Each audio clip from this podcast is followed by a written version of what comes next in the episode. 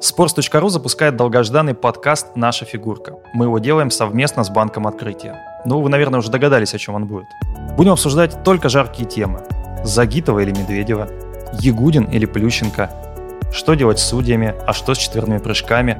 И, наконец, фигурное катание – это вообще спорт или искусство? Мы даже не представляли, какой интерес к фигурке, а именно так, нежно, ласково называют фигурное катание еще со времен Татьяны Тарасовой у наших пользователей. Представьте, в 2019-м Медведева и Загитова у нас на сайте были популярнее Месси и Роналду. Да и вообще фигурное катание, пожалуй, главный вид спорта в стране. Аншлаги на мелких турнирах, прямой эфир на первом.